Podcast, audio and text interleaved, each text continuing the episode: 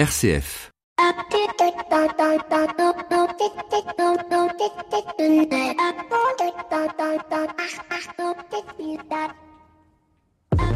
Bonjour à tous et à toutes. Le New York Times se trompe-t-il, pardon, se trompe-t-il quand il publie une tribune anonyme?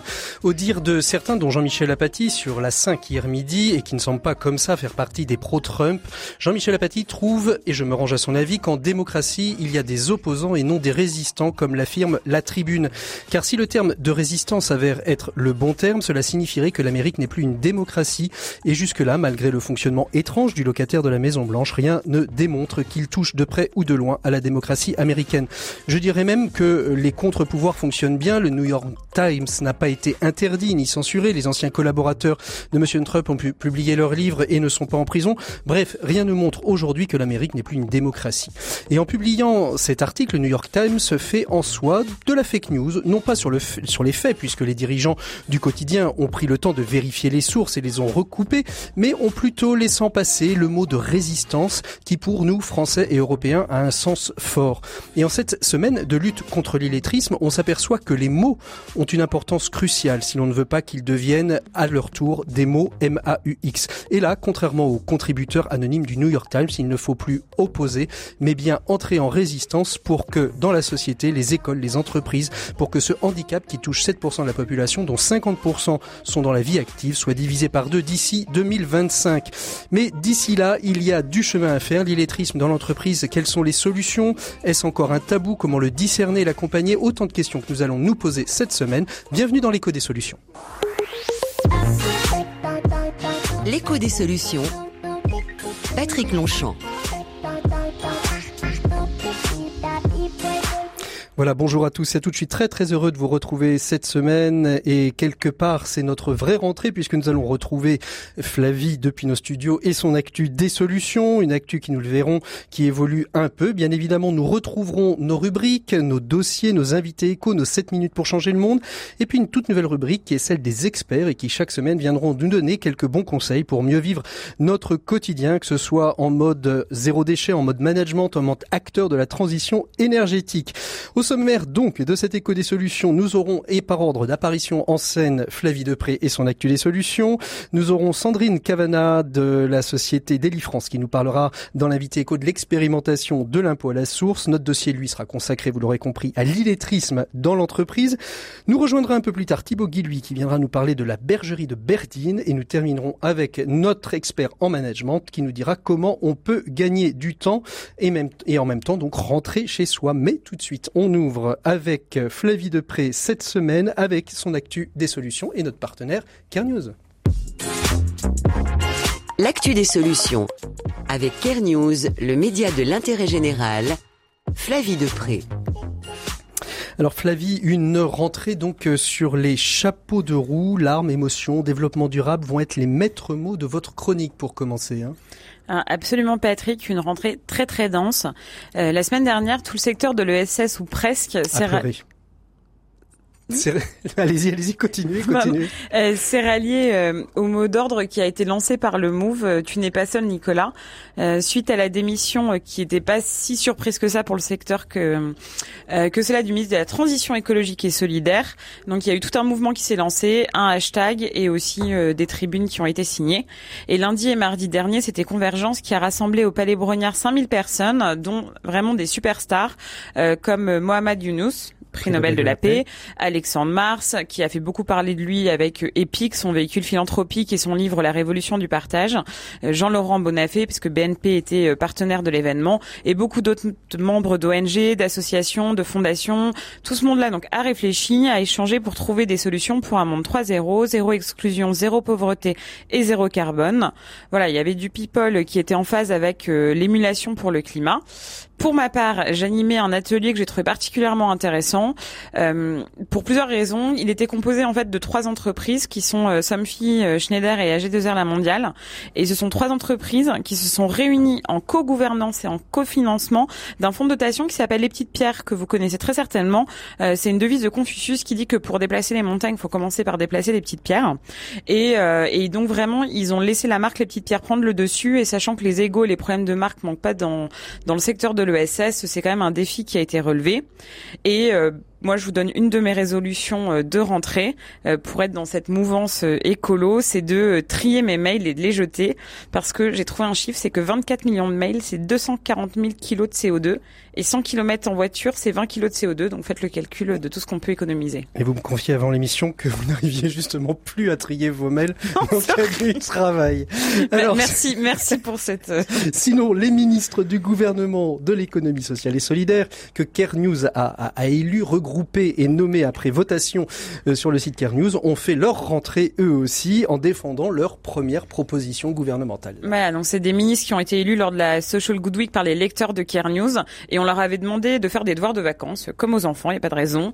Euh, et en fait, c'était de faire des propositions. Chacun en propose trois, et des propositions qui, par thématique, proviennent du secteur de l'économie sociale et solidaire. Et on leur a demandé euh, d'en dévoiler une. Euh, donc, j'ai pas très envie de spoiler soit le livre blanc qui va sortir cet automne, et on fait un article un peu récap lundi prochain. Mais euh, il y a déjà quelques très bonnes idées que je peux vous donner. Allez-y. Euh, bah, Stéphanie Goujon, par exemple, ministre de la Solidarité, a, a proposé un revenu de solidarité universel, donc lié à l'individu mais pas au foyer. Mhm. Euh, ensuite, euh, Lucie Bache de Too Good To Go a proposé l'obligation de l'équivalent d'un Nutri-Score affiché sur les produits euh, de très bon pour la santé à cancérigène. Je ne sais pas si ça sera facile à mettre en place, mais je pense que ça pourrait changer la manière de consommer.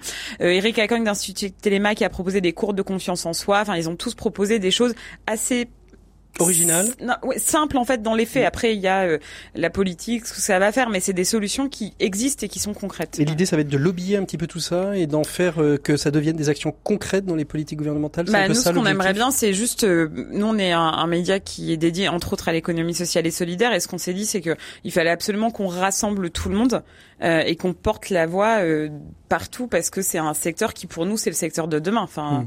demain toute l'économie sera sociale et solidaire. On sera plus à part entière. On J'espère bien. Quelques actus en vrac euh, pour euh, conclure ou presque cette euh, cette actu des solutions. L'auto solidarité solution contre le tout Google illettrisme, c'est un peu ça vos actus? Bah, c'était très très dense en fait. Euh, On alors, rentrée dense, c'est vrai. Alors là, la rentrée, euh, donc lancement du loto pour le patrimoine, dont vous avez dû entendre parler parce que c'est assez, euh, voilà, c'est débattu, euh, décrié. c'est très, ça marche très bien chez nos voisins bretons. Là, ça me semble un peu plus compliqué, mais il y a les Journées européennes du patrimoine avec en partenariat avec la FDJ ce week-end, donc sans doute qu'on en saura un peu plus. sinon, le 5, c'était la journée de la charité. J'ai pensé à vous, Patrick. J'espère que vous, vous êtes bien comporté. Bah, personne m'a rien donné, mais. Et sinon, samedi, ça vous a pas échappé? Euh, plus de 100 000 personnes euh, dans les rues euh, de France qui ont défilé pour le climat. Euh, c'est énorme comme élan citoyen. Euh, après, il existe déjà des solutions. Enfin, on sait qu'elles existent, qu'il y a déjà des acteurs qui se battent. Peut-être qu'il leur faut de la visibilité. Je pense qu'il leur faut surtout des financements euh, et un cadre juridique. Il faut de l'éducation. Peut-être aussi toucher un mot aux industriels parce qu'il n'y a pas que des initiatives citoyennes. Enfin, en tout cas, ça fait chaud au cœur. Et si vous voulez changer quelque chose de votre consommation dès maintenant, il faut faire très simple. Et nous, cette semaine, on vous a sorti un article, enfin la semaine dernière. vous connaissez le classement des entreprises préférées des Français. Oui. Euh, voilà. Et ben sur le top 3, il y a Samsung, euh, Google et Amazon. Mhm. Et nous, on vous propose euh, des alternatives. Des, alternatives, mais parce que euh, d'ailleurs c'est très étonnant de les voir sortir, mais euh, étonnant et pas si étonnant. Donc, quelles sont les alternatives? Bah, Par exemple, euh, Fairphone pour limiter l'exploitation des métaux rares, euh, entre autres. Euh, quitter Amazon pour DreamAct ou EcoClico, acheter sur des sites qui recensent des, des producteurs responsables, etc. Et enfin, alors là, c'est beaucoup plus connu, c'est que Google, il y a des alternatives qui sont quand même assez visibles, pour le coup, pas assez utilisées, mais Lilo, Ecosia et Voilà, que j'utilise d'ailleurs régulièrement. Félicitations. Et pour terminer, quelques rendez-vous à ne pas louper cette semaine alors il y a beaucoup de choses. Aujourd'hui c'est la journée mondiale de la prévention euh, contre le suicide et les maladies mentales c'est un tabou hein, euh, dans les vies familiales, dans la vie quotidienne, en entreprise aussi et pour le corps médical. Et donc aujourd'hui euh, il y a quand même un suicide toutes les 40 secondes dans le monde. Euh, donc il y a voilà il y, a tout un il y a SOS Amitié notamment euh, s'est engagé, euh, mais il y a la voilà la parole se libère un peu. ce week-end il y a plein de choses. Il y a le World Cleanup Day. Donc mhm. tout le monde se mobilise pour nettoyer la rue, la plage, etc. vous pouvez aller visiter le village économie sociale et solidaire à la fête de l'UMA. Moi j'y vais, donc je vous raconterai. et le samedi matin, si vous êtes rémois, il y a une conférence sur le mécénat à laquelle je participe. Et c'est les Journées européennes du patrimoine, donc vous n'allez pas vous embêter. Eh ben écoutez, quelle quelle actu pour pour cette rentrée. C'est vraiment une actu chargée. J'ai presque envie de dire pire que la rentrée littéraire. Merci beaucoup Flavie. On vous retrouve donc la semaine prochaine pour nous raconter la fête de l'UMA. Pour rester dans le fil de l'actu, nous allons parler bien évidemment du prélèvement à la source. Quid après quelques mois d'expérimentation plus ou moins fictive? C'est ce que nous allons voir tout de suite avec notre invité éco. L'invité éco, Patrick Longchamp. Voilà, c'est l'heure de retrouver notre invité économique. On ne pouvait pas passer à côté euh, de cette actualité économique qui est le prélèvement à la source. Notre invité d'aujourd'hui, c'est Sandrine Cavana. Bonjour Sandrine. Bonjour. Merci de nous avoir rejoints. Donc vous êtes directrice rémunération et SIRH, donc service informatique des ressources humaines, je suppose. Euh, vous êtes euh, dans, cette, dans ce groupe qui est Deli, France. Euh, depuis plusieurs mois, cette entreprise dans laquelle vous travaillez s'est lancée dans cette expérimentation pour les 2800 salariés du groupe et des différents sites. D'abord, ma première question, c'est pourquoi vous êtes-vous lancé dans cette expérimentation? Qu'est-ce qui vous a décidé Est-ce qu'on est venu vous chercher ou est-ce que c'est vous, de vous-même vous êtes dit tiens, euh, ce serait peut-être bien que nous-mêmes on, travaille déjà en interne avant le lancement potentiel, sachant qu'au moment où vous lanciez, on ne savait pas si oui ou non euh, ce serait euh, effectif en janvier 2019. C'est vrai. Ben, écoutez, dès le départ, dès que la réforme a commencé à faire parler d'elle, ben, notamment dans les médias, mais aussi dans, dans les revues juridiques ou, ou de paye, avec l'équipe, on s'est tout de suite dit on y va, on se lance euh, dans le projet, puisqu'en fait on voulait euh, participer à cette grande réforme hein, qui concerne euh, bah, la France. Mhm. et, et on voulait pas être en retard sur les mises en place informatiques. On voulait vraiment participer avec notre éditeur de paye dans les mises en place de paramétrage, l'évolution du bulletin de paye. donc de suite, on s'est porté volontaire auprès de notre éditeur de paye, hein, parce qu'on ne peut pas faire ça tout seul. Donc c'est vous qui avez finalement sollicité l'éditeur de paye pour qu'il avance en même temps que vous, en fait? Oui, alors on a un éditeur de paye hein, qui est CGID, je peux le citer, qui mhm. de toute façon euh, se lance toujours très en avance dans, les projets. Et donc directement, nous, on leur a dit qu'on souhaitait euh, être pilote avec eux sur, sur ce thème.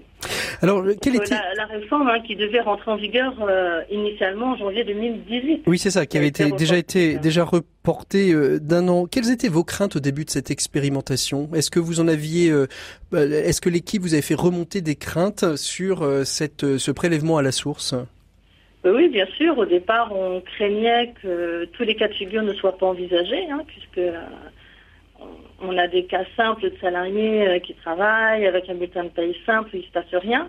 Mais on a bien évidemment tous les autres cas, hein, des, salariés qui sont des salariés qui nous quittent, des salariés qui peuvent être malades. Donc on souhaitait que tous ces cas-là soient correctement envisager et imaginer des solutions correctement dès le départ. Et alors du côté euh, du côté des salariés, je disais que cette expérimentation a été faite de, de manière plus ou moins fictive, c'est-à-dire que pour l'instant il n'y a pas d'emprise particulière euh, pour les pour les salariés. Mais est-ce que justement les salariés, euh, parce que je suppose que le groupe a communiqué sur cette expérimentation, a fait remonter aussi des, des craintes par rapport à eux-mêmes, par rapport à cette ce, ce, fait que les dirigeants des entreprises allaient posséder quelques quelques informations qui sont souvent des informations qu'on n'aime pas forcément dévoiler, qui sont les revenus ou les revenus du patrimoine. Oui, oui, bien sûr. On a des salariés qui, qui nous disent, oh là là, je ne veux, pas, je veux pas vous communiquer mon taux puisque vous allez euh, savoir tout plein de choses euh, sur moi. Il faut savoir que c'est plutôt faux, hein. c'est un faux sentiment. Mmh. Aujourd'hui, euh, quand on fait la paye d'un salarié, on sait déjà beaucoup de choses sur nos collaborateurs, forcément. Hein. Euh, on déclare déjà beaucoup de choses au nom de, nos salariés. Donc on, sait si, on connaît sa situation euh, matrimoniale, s'il a des enfants, s'il n'en a pas, euh, s'il a des dettes, s'il n'en a pas. Enfin là, on connaît beaucoup de choses. Donc c'est pas ce taux qui va nous informer de plus plus d'informations. Mhm. Puisqu'un taux, qu'il soit 8 ou 9, ou 10 ou 5 ou 3, peut résulter de, de plein d'éléments différents. Donc ça, il faut lutter contre cette fausse idée Mmh. C'est vraiment, c'est vraiment une, une, fausse idée que, qui a été beaucoup véhiculée hein, sur le fait que euh, et, et, sur le sur le crainte, je vais dire du, du groupe lui-même, sur le risque engendré. On a aussi beaucoup parlé euh, du risque qui allait peser euh, sur les entreprises, plus particulièrement d'ailleurs les TPE PME qui ont peut-être moins de structures pour encadrer euh, ce prélèvement à la source. comment comment vous avez abordé cette question-là? Est-ce que ça a été abordé? Bah, Écoutez, il faut savoir que depuis quand même 2015 euh, il y a la réforme euh, de simplification administrative qui est en route au niveau de la France et qui impose à toutes les entreprises de faire la DSN. donc la déclaration sociale nominative. Mhm. Toutes les entreprises aujourd'hui sont dans ce schéma-là. Et c'est ce schéma-là euh, met en place un flux informatique avec euh, avec différents organismes en fait d'État. Donc on va utiliser ces mêmes flux informatiques pour euh, récupérer et envoyer des informations, euh, notamment sur le taux du prélèvement à la source. Donc euh, même les petites entreprises peuvent être rassurées parce que c'est normalement un flux qu'elles connaissent et qu'elles utilisent. Après, euh, il est vrai qu'il faut quand même s'assurer qu'on paye, euh, ce taux soit correctement utilisé et qu'on calcule le bon montant. Hmm. Ça, va, ça va réellement accroître. Beaucoup de, de, TPE, PME, de, syndicats professionnels disent que ça va accroître considérablement le travail euh, des comptables dans, dans, l'entreprise ou de la structuration administrative, ou finalement c'est juste un nouveau flux à aller chercher chez le salarié à réintégrer dans une base de données? C'est un nouveau flux. Alors, au départ, comme tout nouveau projet, hein, mais on, en a, on a moins entendu parler des projets précédents parce que c'était pas impactant pour un salarié. Mhm. Mais depuis cette réforme et cette simplification administrative, c'est pas le projet qui va nous prendre plus d'énergie et plus de temps. Mhm. Par contre, ça va être celui qui va être le plus visible pour, euh, pour nos salariés. Donc, euh, c'est un projet de mise en place, bien sûr. Une fois qu'il sera mis en place, ça prendra pas plus de temps que ça. Quelle, quelle pédagogie vous avez décidé de mettre en place à partir de janvier 2019, peut-être même euh, un petit peu avant, euh, justement pour habituer euh, l'ensemble des collaborateurs du groupe euh, Daily France à votre à- au, au prélèvement à la source? Est-ce que vous avez et, et mis en place, imaginé une, une certaine pédagogie? Oui, alors là, on, on a déjà fait. Alors, je travaille beaucoup avec mes équipes euh, paye, bien entendu, Mhm. sur le sujet. Euh, là, on vient de, former, d'informer nos équipes euh, RH qui elles plus sur le terrain avec euh, les managers et les salariés. Et surtout, à partir du mois d'octobre, tous les collaborateurs du groupe vont pouvoir voir sur leur bulletin paye d'octobre une ligne d'information avec le taux du prélèvement à la source et une simulation du montant que ça pourrait donner si on avait démarré en octobre. Mhm. Donc ils vont commencer déjà octobre, novembre, décembre à être euh, initiés à cette nouvelle ligne qui se trouvera euh, sur euh, sur leur bulletin de salaire, euh, d'abord de manière fictive et puis euh, de manière définitive euh, à la dès le, dès, dès le mois de janvier. Euh, qu'est-ce, quel conseil vous donneriez? Parce que on, l'a- on l'a entendu, hein, vous le disiez, il y a eu beaucoup d'idées reçues. Euh, qu'est-ce que vous aimeriez euh, dire ou quel conseil vous aimeriez donner aux chefs d'entreprise, dirigeants euh, sur cette euh, sur cet impôt à la source que vous avez déjà préparé longuement en amont euh, depuis euh, plusieurs années, plusieurs mois bah, écoutez, déjà de, bah, de s'appuyer sur leurs équipes RH et paye ou leur cabinet Comptable. comptable. Et, et surtout, pour le coup, il y a beaucoup d'informations euh, qui sont disponibles sur les sites bah, hein, tout simplement, où il y a beaucoup de, de documents en mode questions-réponses. Et surtout, il y a un numéro de téléphone aussi qui sera euh, disponible pour aider à répondre. Et, et, et par la voie euh, des mails et Internet, on peut obtenir des réponses avec la DGFIP. Mhm. Donc il faut, il faut par contre euh, s'y attaquer dès maintenant. Je pense que d'afficher son bulletin de paye du mois d'octobre, c'est rassurant pour tout le monde. Mhm. Et Déjà, le salarié va pouvoir comparer son taux avec celui qu'il a reçu des impôts. On a tous reçu euh, notre taux, euh, soit enfin personnalisé. Donc le salarié, il peut, il pourra dès le mois d'octobre se dire ah ben oui, je retrouve bien sur mon bulletin de paye le taux euh, que j'ai sur ma feuille d'impôt. Et Ça, ça, je pense que c'est rassurant et pour le salarié et pour l'entreprise. Merci beaucoup Sandrine Cavana d'avoir été avec nous, notre invitée économique euh, de cette semaine. On vous souhaite plein de bon courage pour euh, ce passage Merci. justement à l'impôt à la source dans votre entreprise. On fait une légère respiration, on se retrouve tout de suite après pour parler illettrisme dans l'entreprise. L'écho des solutions. RCF. Voilà, bien on va ouvrir notre dossier. Flavie Depré, restez avec nous parce que on l'a pas dit. Euh, Care News, journal papier qu'on trouve dans toutes les bonnes euh, euh, jardineries, puisque c'est truffé. dans- voilà, et dans les dans tous les événements du secteur, dans des maisons d'associations, dans des médiathèques, euh, dans un peu dans le métro, enfin un, un peu partout. On, on- on retrouve et puis on peut le retrouver en ligne après. hein, En ligne et vous pouvez vous abonner aussi. Et, on peut, et on ça ne coûte que le prix d'éteindre. Le journal est gratuit. donc il faut aussi s'abonner. C'est un moyen, bien évidemment, aussi de soutenir ce genre d'information. Donc dans le journal Care News, vous l'avez entièrement consacré euh, à, à l'illettrisme, quasiment entièrement consacré à l'illettrisme, avec le grand euh, Augustin Trapenard en une, euh, qui chronique euh, tous les tous les tous les matins sur euh, sur France Inter dans l'émission Boomerang. Pourquoi Augustin Trapenard? C'était c'était une évidence comme ça on... Outre le fait qu'il s'intéresse à la culture, on ne pouvait pas supposer que non, ce c'est son engagement auprès de Bibliothèques sans frontières c'est qu'on cherchait, euh, en fait, sur la question de l'illettrisme, à chaque fois qu'on fait un journal, il est thématisé, et donc on cherche une personnalité qui s'engage sur cette question. Et, euh, et Augustin Trapenard, il y a son engagement très fort avec BSF, et il y a aussi le fait que ça soit un journaliste culturel et prof, et que le contraste, si j'ose dire, était d'autant plus grand. Euh, voilà, l'engagement est à la hauteur de la surprise que ça peut créer. Mmh. Alors, quel, un, dossier comme ça, ça demande beaucoup de travail d'enquête, de rencontres euh, de différentes associations. Quel est le sentiment général que vous avez eu avec vos équipes sur la réalisation de, ce magazine? Euh, bah Que c'est un sujet, mais on va enfoncer des portes ouvertes, mais c'est un sujet méconnu. Euh, d'autant plus, enfin moi je j'ai des journalistes qui sont engagés donc auprès de, de personnes qui sont parfois en situation euh, euh, précaire. on est très engagés dans ce qu'on fait, mais on est notre métier c'est quand même d'écrire. Donc euh, travailler sur l'illettrisme, c'était vraiment pour nous une une découverte. Après, bien sûr, on connaissait Stop illettrisme, BSF qui est dans le qui est dans le dossier, lire et faire lire. mais on a découvert plusieurs choses. Le premier, c'est qu'en fait, il y a beaucoup d'idées reçues sur l'illettrisme. Et moi, je vais vous donner deux faits marquants dont j'ai parlé avec la journaliste euh, formidable qui a fait le dossier central, mhm. euh, qui est que en fait l'illettrisme ça arrive aussi aux personnes âgées. Je crois que d'ailleurs c'est la moitié euh, des, des personnes. C'est-à-dire que vous désapprenez à lire et à écrire. Et donc on n'est pas dans le cliché de quelqu'un qui a pas bien réussi à l'école, etc. Et ensuite il y a la question de la nationalité. C'est-à-dire que c'est pas euh, une question euh, d'immigration. Euh, voilà, il y a une, il y a plusieurs facteurs en fait dans dans l'illettrisme.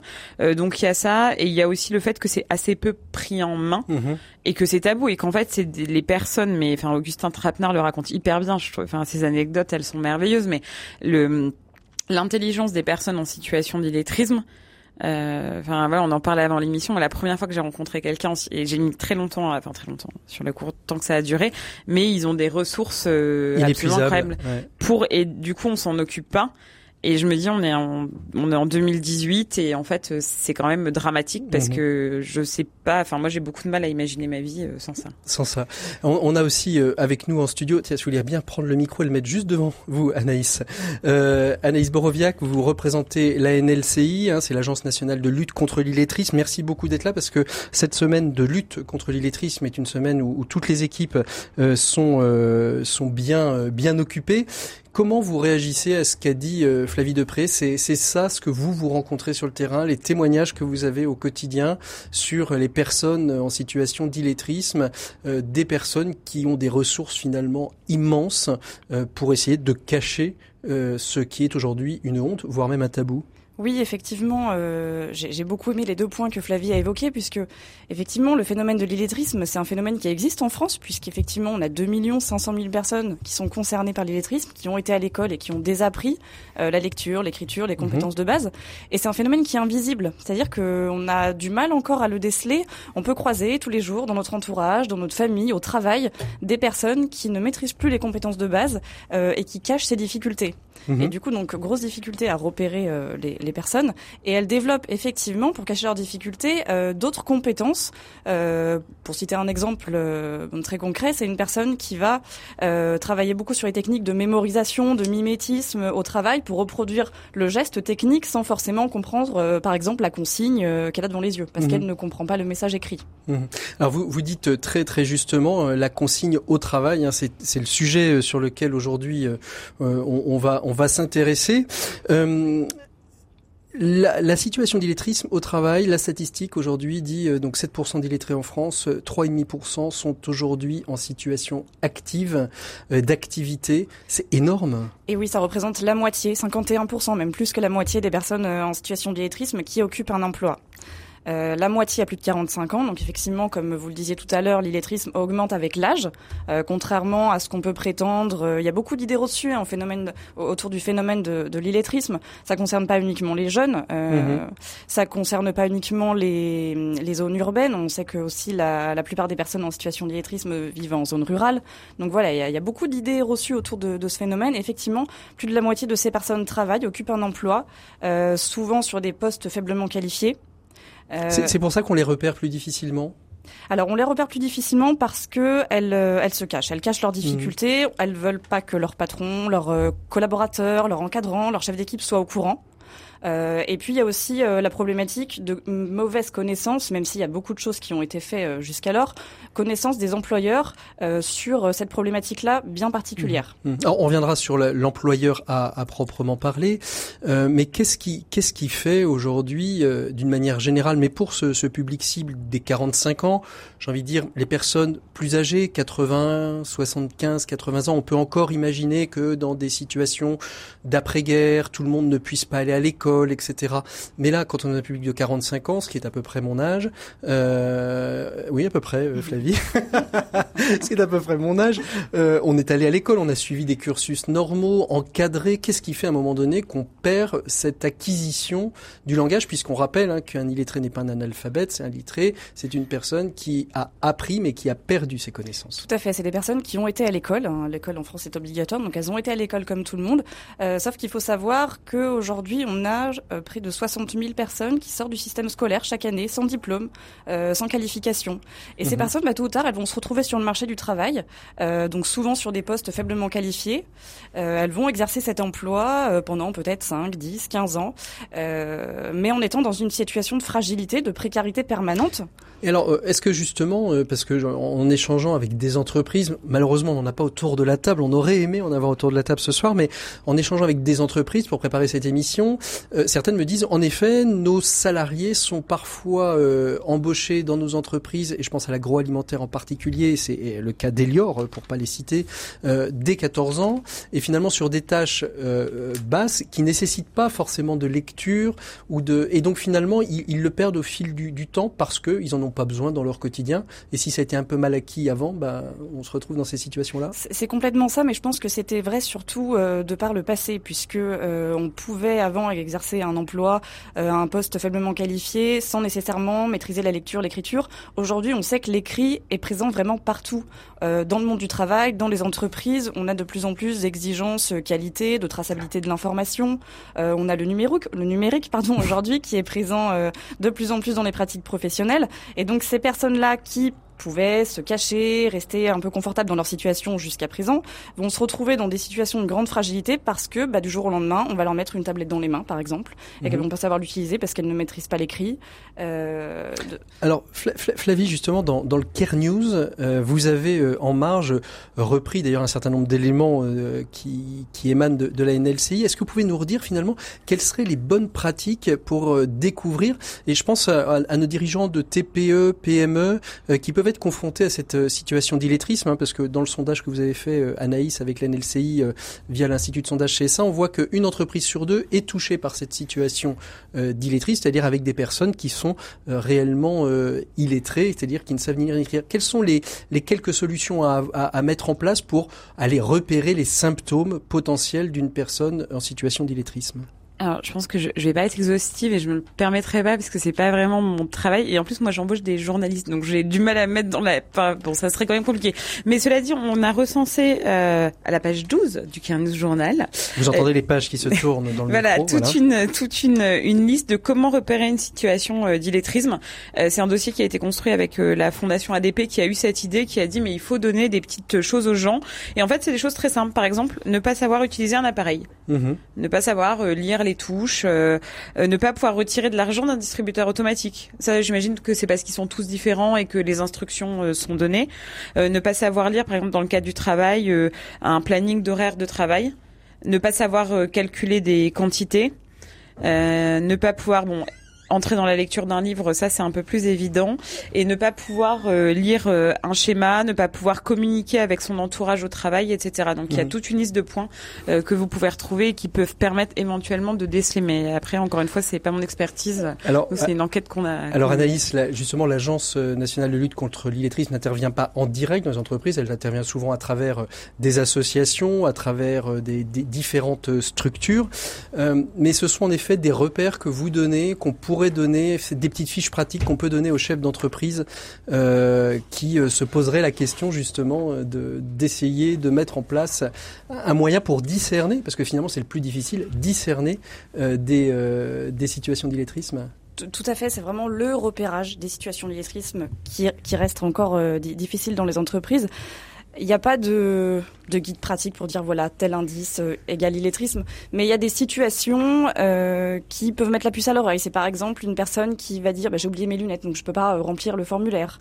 Euh, c'est des personnes qui vont refuser systématiquement de partir en formation, mhm. qui refusent de monter en responsabilité, qui prennent pas d'initiative, qui arrivent toujours en retard ou trop en avance. Voilà, c'est vraiment des petits indices comme ça qui, une fois que la personne a été sensibilisée, bien sûr, à ce qu'est l'illettrisme, pourra se dire ah bah oui, ce salarié-là, je pense qu'il a peut-être des difficultés, je vais essayer de lui en parler. Hmm. Alors vient, vient de nous rejoindre euh, Thibaut Guilluy. Bonjour euh, Thibaut.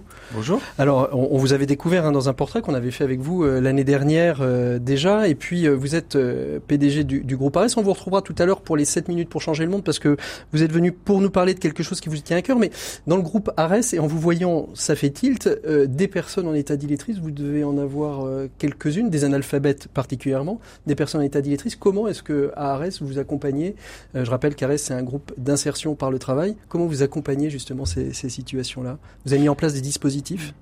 Effectivement, c'est clair que la maîtrise du français, donc les situations d'analphabétisme, d'illettrisme, mais aussi euh, euh, les difficultés euh, tout simplement à, à, pouvoir maîtriser euh, et l'écrit et l'oral, c'est un handicap extrêmement important dans la vie sociale, mais aussi dans la vie professionnelle. Et donc une bonne partie en fait des personnes qu'on accueille à RES souffrent souffrent de, de ce handicap, j'allais dire.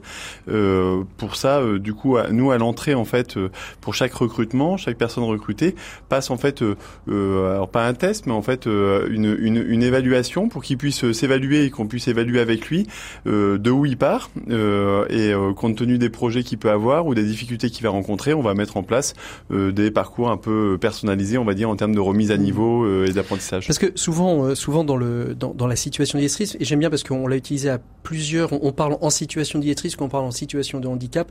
L'illettrisme n'est pas une maladie, c'est quelque chose qui se qui se règle hein, si on se met à apprendre voilà, tout le monde a la capacité d'apprendre et c'est euh, quelque part aujourd'hui un handicap, un handicap social, mais ça reste un handicap à part entière qui n'est malheureusement pas reconnu aujourd'hui par l'État comme un handicap.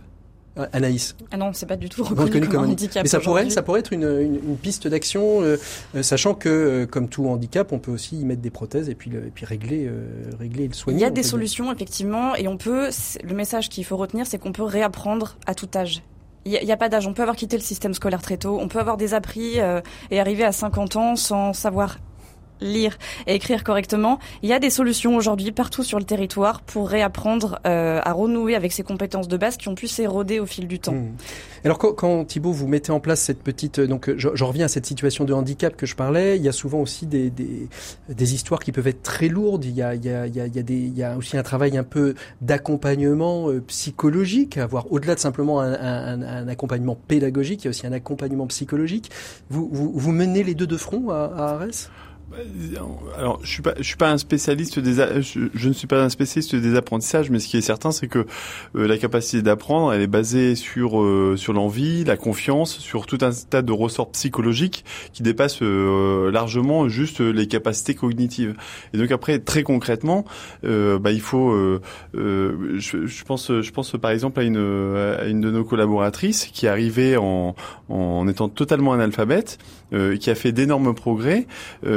D'abord parce que elle a trouvé une motivation, elle était, elle était gênée parce qu'elle n'arrivait pas à accompagner ses enfants dans leur scolarité, et donc elle savait pas forcément signer le, le, carnet de correspondance. Elle avait une honte profonde qui faisait que du coup elle était même pas en capacité de se mettre en mouvement pour tout le reste.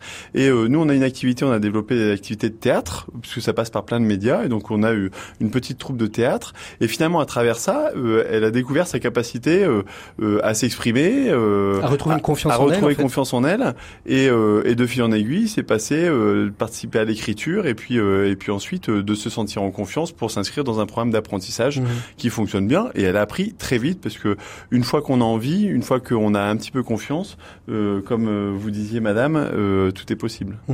Alors justement, euh, la NLCI a mis en place un, un gros travail, c'était il y a à peu près un an, un an et demi, 2016-2017, euh, avec l'Institut de sondage CSA, sur euh, le- l'illettrisme dans l'entreprise. Quels sont les grands enseignements qu'on peut tirer de, cette, euh, de, de, de ce sondage, Anaïs? Alors, ce qu'on peut dire euh, tout d'abord, c'est que euh, le constat, c'est quand même il y a des actions qui ont été mises en place, il y a des gros moyens qui ont été euh, mis en œuvre pour développer les formations de base dans les entreprises. Toutefois, effectivement, il y a encore des progrès à faire sur la sensibilisation des employeurs, des encadrants. Euh, Ça, c'est ça, c'est un, un- un gros dilemme. On a, on a le sentiment finalement presque que euh, l'illettrisme aujourd'hui, c'est plus facile dans l'entreprise d'aborder la question du harcèlement que d'aborder la question de l'illettrisme. Est-ce que je me trompe quand je dis ça? Alors non, vous vous trompez pas. C'est encore très tabou en fait. hein. C'est tabou et surtout c'est invisible, comme je le disais tout à l'heure. C'est-à-dire qu'il y a beaucoup d'employeurs, quand on va leur euh, poser la question euh, est-ce que vous avez des personnes en situation d'illettrisme euh, dans votre entreprise? Soit elles vont vous dire ah non, moi je n'ai pas ça chez moi. Soit elles vont vous dire oui en faisant référence par exemple à des personnes euh, d'origine étrangère qui parlent pas très bien le français, que ce soit à l'oral ou à l'écrit. Donc déjà il faut mettre euh, les, il faut mettre euh, au clair de quoi on parle pour que les personnes puissent après mettre en place des solutions adaptées aux personnes en situation d'illettrisme. Mhm. Et, une fois que, ça s'est fait, quels sont les outils qu'ont les, les, dirigeants pour justement appuyer cette démarche? Parce que c'est, je pense que c'est presque aussi dur pour un dirigeant de, de constater qu'il y a un handicap invisible qu'il n'a pas repéré, et donc de se dire bah, on va le régler. Donc ça veut dire le mettre sur la place publique, euh, que pour une personne de, de, de se déclarer elle-même illettrée. Quels sont les outils qui sont donnés aux chefs d'entreprise aujourd'hui pour pouvoir avancer dans, cette, euh, dans ce discernement et cet accompagnement surtout qui est nécessaire Voilà, alors il faut accompagner les employeurs, bien sûr, à mettre en place des démarches euh, compétences de base euh, au sein de leur entreprise. Euh, nous, à l'agence, on s'est beaucoup appuyé sur les OPCA, alors les opérateurs de compétences, qui financent la formation professionnelle des salariés et qui accompagnent les entreprises dans, dans leurs projets de transformation, d'évolution, d'adaptation des, des salariés à leur poste de travail.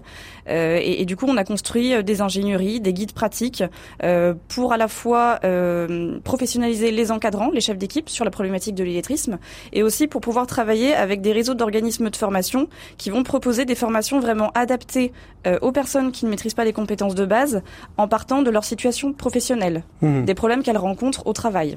Flavie Oui, et euh, alors ça c'est mon volet, euh, mais en fait il y a aussi, euh, je pense moi ce que je vois, mais j'ai pas le, même regard que le vôtre, c'est qu'il y a quand même des entreprises qui s'en emparent, mais il y a une question de- d'efficacité, soyons quand même pas euh, naïfs, mais il y a aussi une, il y a une émulation généralement quand il y en a un qui fait un pas, euh, les autres le font dans les groupes, et c'est aussi un moyen pour eux de mobiliser leurs collaborateurs.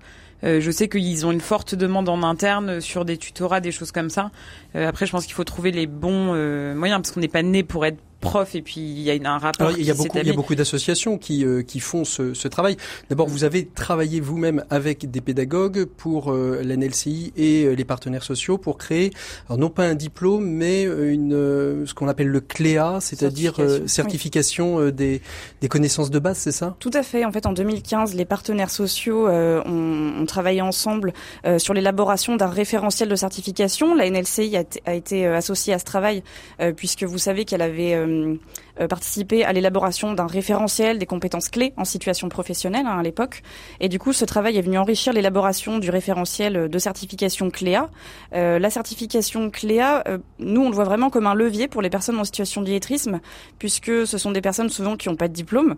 Euh, et du coup, c'est vraiment une reconnaissance pour elles de la bonne maîtrise des compétences Mmh. de base avec sept domaines de compétences, des sous-domaines. et, et très souvent, c'est le premier euh, certificat fait, c'est vraiment qu'ils- la qu'ils première possèdent. marche. Donc, il y a vraiment une une vraie fierté aussi, une vraie capacité, une pour une vraie reconnaissance de la capacité pour ces personnes. C'est une reconnaissance, c'est une valorisation de leurs compétences, c'est une première marche pour aller après vers d'autres formations mmh. qualifiantes, un CQP par exemple, où on a le cas d'une d'une ASH, d'une agent de service hospitalier qui avait bénéficié d'une formation compétences de base et qui après avait passé son diplôme d'aide-soignante. Donc vraiment, c'est une remise en confiance des personnes. Mhm. Et donc, on s'aperçoit qu'elles auraient pu, euh, dans d'autres circonstances, euh, euh, aller peut-être plus loin que simplement, du moins dans le début de leur carrière, sur d'autres sur d'autres métiers. On voit des, des, vraies transformations, des non-lecteurs qui deviennent des boulimiques de lecture, des non-écrivains qui deviennent des non-écrivains, pardon, qui deviennent. Flavie est en train de démonter le studio. des non-écrivains qui, qui deviennent au fur et à mesure euh, des, des, gens qui aiment la, notion d'écrire et de pouvoir raconter euh, raconter des histoires.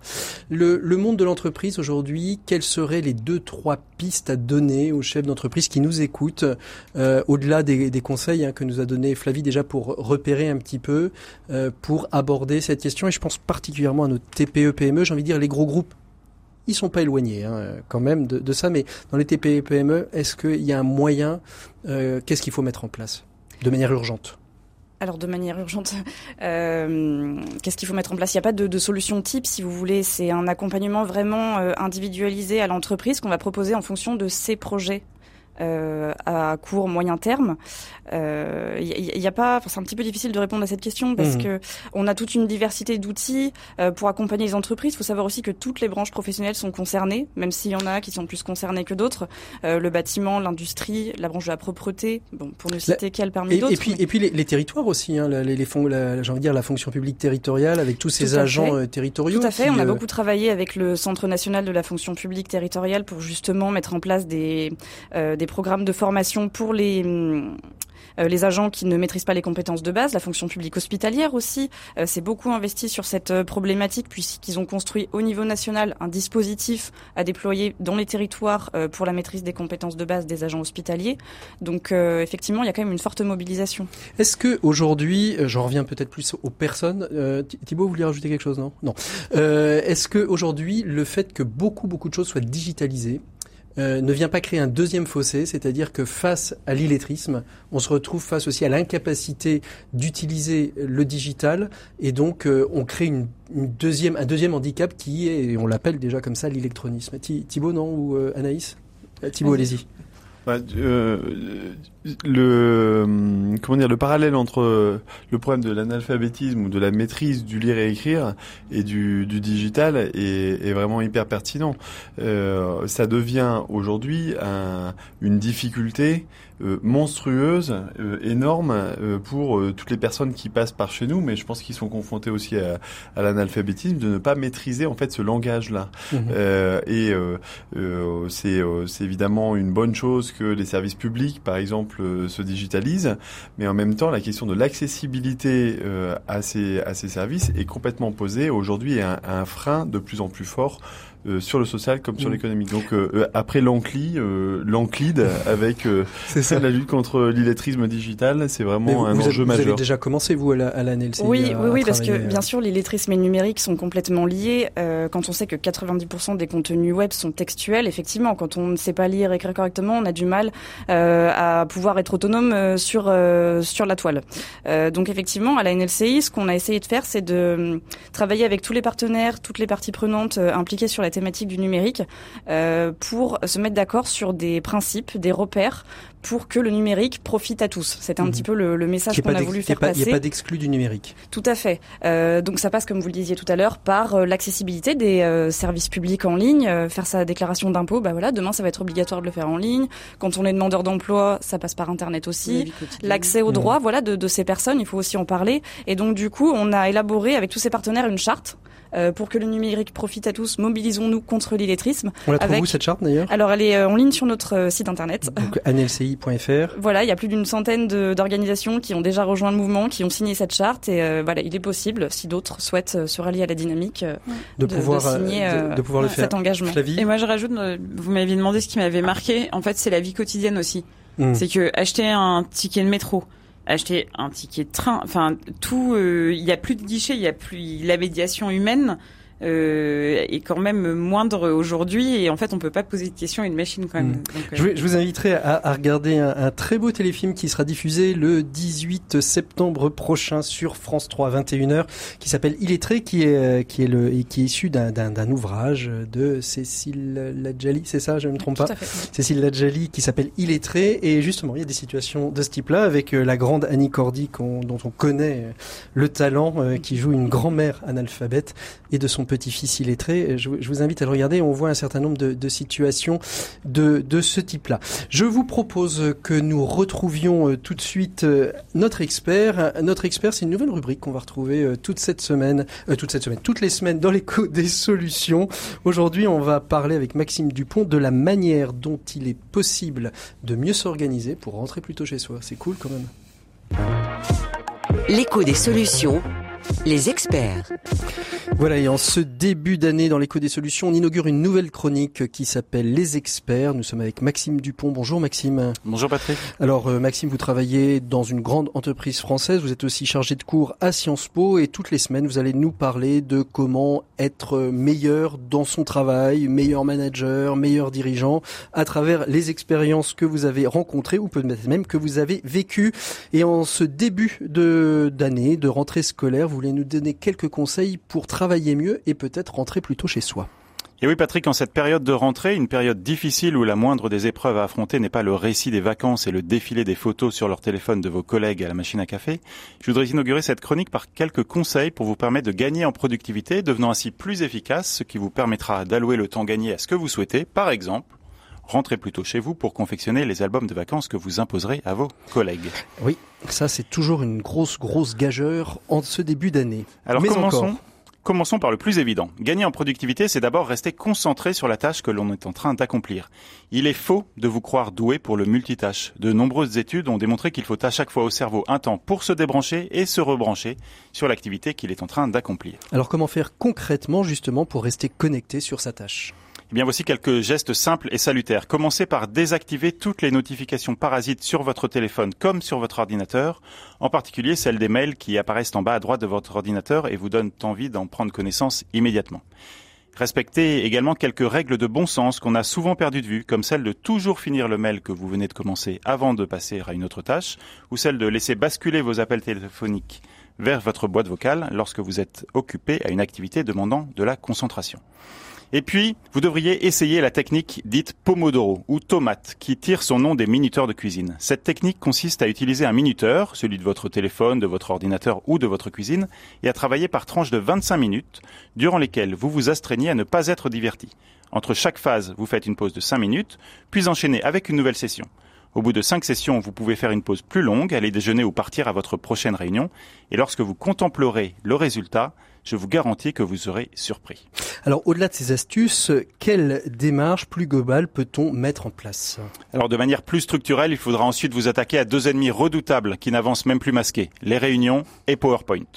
Les réunions d'abord parce que, comme le croque parfaitement Vouch dans un de ses dessins géniaux, énormément de réunions devraient commencer par cette interrogation. Personne ne pourra sortir de cette pièce avant que nous ayons pu répondre à ces deux questions. Petit A, qui a organisé cette réunion Petit B, dans quel but? Et alors PowerPoint dans tout ça?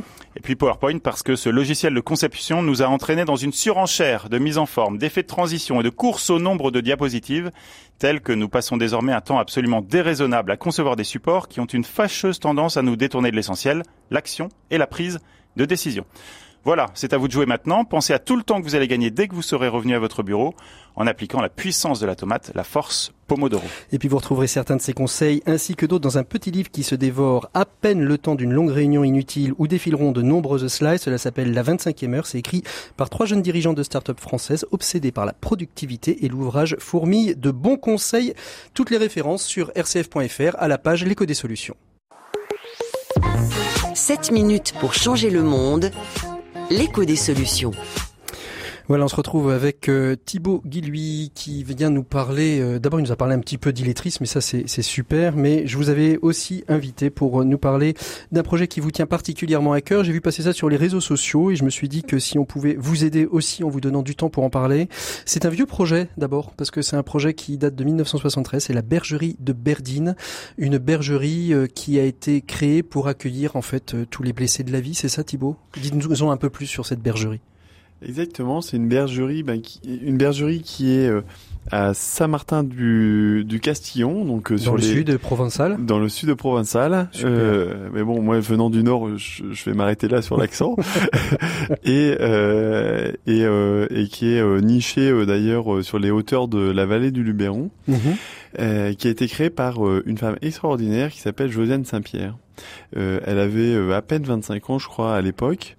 Euh, elle a récupéré un petit hameau qui avait été démoli par par le temps, abandonné et démoli par par le temps, et elle a commencé à accueillir de façon inconditionnelle des hommes et des femmes qui effectivement avaient connu un parcours difficile et qui sont venus finalement se reconstruire année après année en reconstruisant ce hameau et en en faisant un lieu, je dirais, qui est quand même euh, finalement ce, ce, à quoi peut-être de plus de gens euh, pourraient aspirer aujourd'hui. C'est un lieu de, un lieu paisible. Comment on arrive dans ce hameau? Ce sont euh, les CCAS, services sociaux, etc., qui qui vous y envoient euh, pour parce qu'on pense que c'est un bon moyen pour vous, ou c'est plutôt le bouche à oreille entre personnes blessées euh, qui dit allez va va là-bas, il y a, y a, vraiment un endroit super qui va pouvoir te reconstruire, t'accueillir. Comment on y arrive dans ce dans cette bergerie?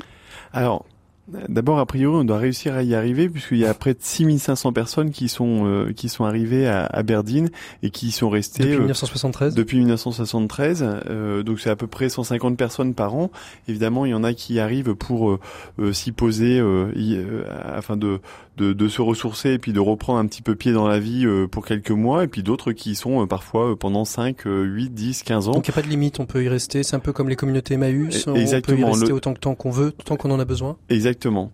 Euh, alors, on y arrive par ses propres moyens et par sa propre volonté d'abord. Et donc c'est pas euh, des gens qui qui, qui disent euh, il faut que tu ailles là euh, pour pour des soins, pour ceci, pour cela. Non, c'est une démarche personnelle, donc qui se fait effectivement plutôt par le bouche à oreille, parce que ça commence à être, enfin c'est c'est connu, je dirais par par le temps qui passe, et qui est un des rares lieux que je connaisse où j'ai vu des personnes qui euh, étaient dans des difficultés, euh, notamment d'addiction tellement importantes euh, que on avait, elles avaient essayé, nous avions essayé tout ce qui était cure, post-cure et, et, et, tous les dispositifs possibles et inimaginables.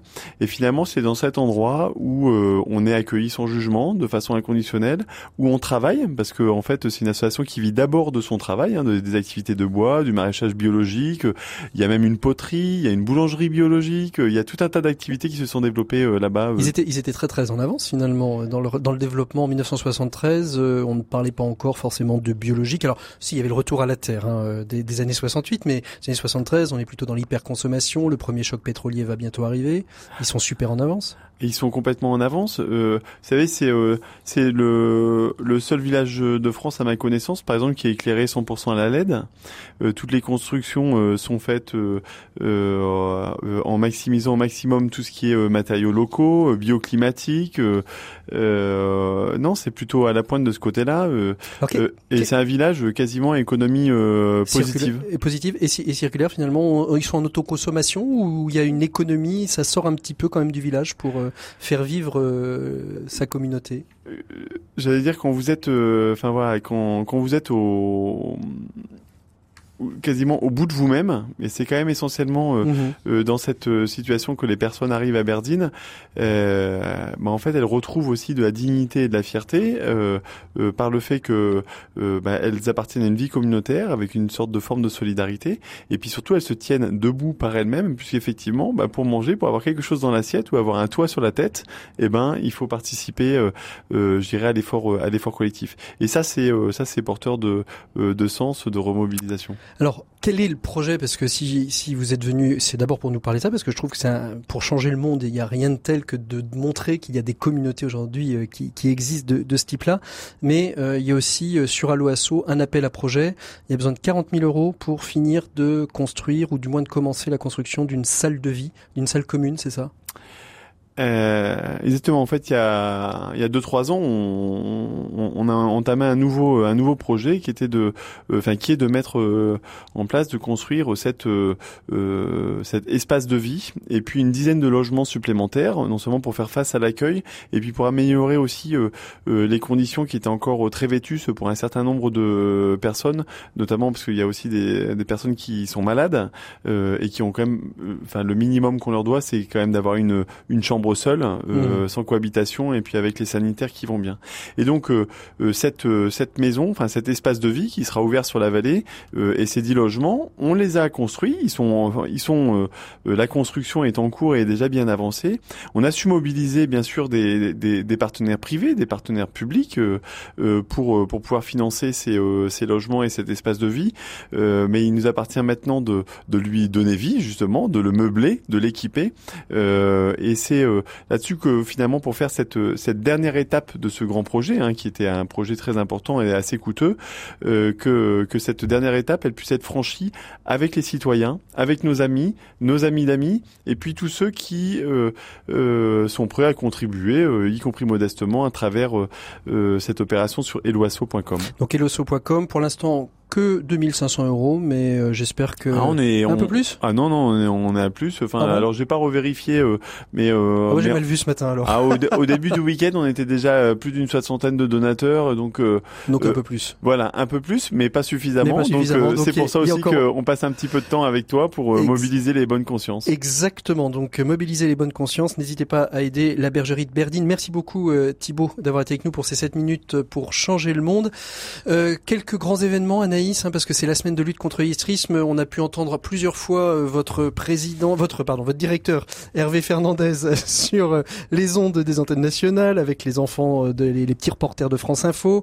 7000 euros, me dit Flavie, pour la bergerie de Berdine. Il en reste 33 000 à trouver. Qu'est-ce qu'on peut revoir encore cette semaine? Allez, en, en 15-20 secondes, rapidement. Alors cette semaine, l'événement phare sur l'illettrisme en milieu professionnel, c'est euh, l'événement de, de, jeudi. Euh, jeudi, colloque sur colloque sur l'illettrisme en milieu professionnel, qui se tiendra justement au ministère de l'écologie, puisqu'on parlait d'économie verte tout à l'heure. Euh, et la semaine du 8 au 15 septembre, c'est la cinquième édition cette année des Journées nationales d'action contre l'illettrisme, avec 400 événements partout en France, en métropole, en outre-mer, pour faire connaître les solutions et les bonnes pratiques euh, autour de l'illettrisme. Et puis une semaine sur RCF entièrement consacrée justement à à, cette semaine-là, en partenariat avec euh, ceux qui, aident et qui aiment aussi lutter contre les Je pense à la fondation euh, du groupe Aéroport de Paris. Euh, dès demain, vous retrouverez à votre service et puis vous retrouverez des reportages, vous retrouverez le grand invité. Moi, je vous souhaite une très très belle soirée à l'écoute des programmes RCF. À la semaine prochaine et on parlera autisme.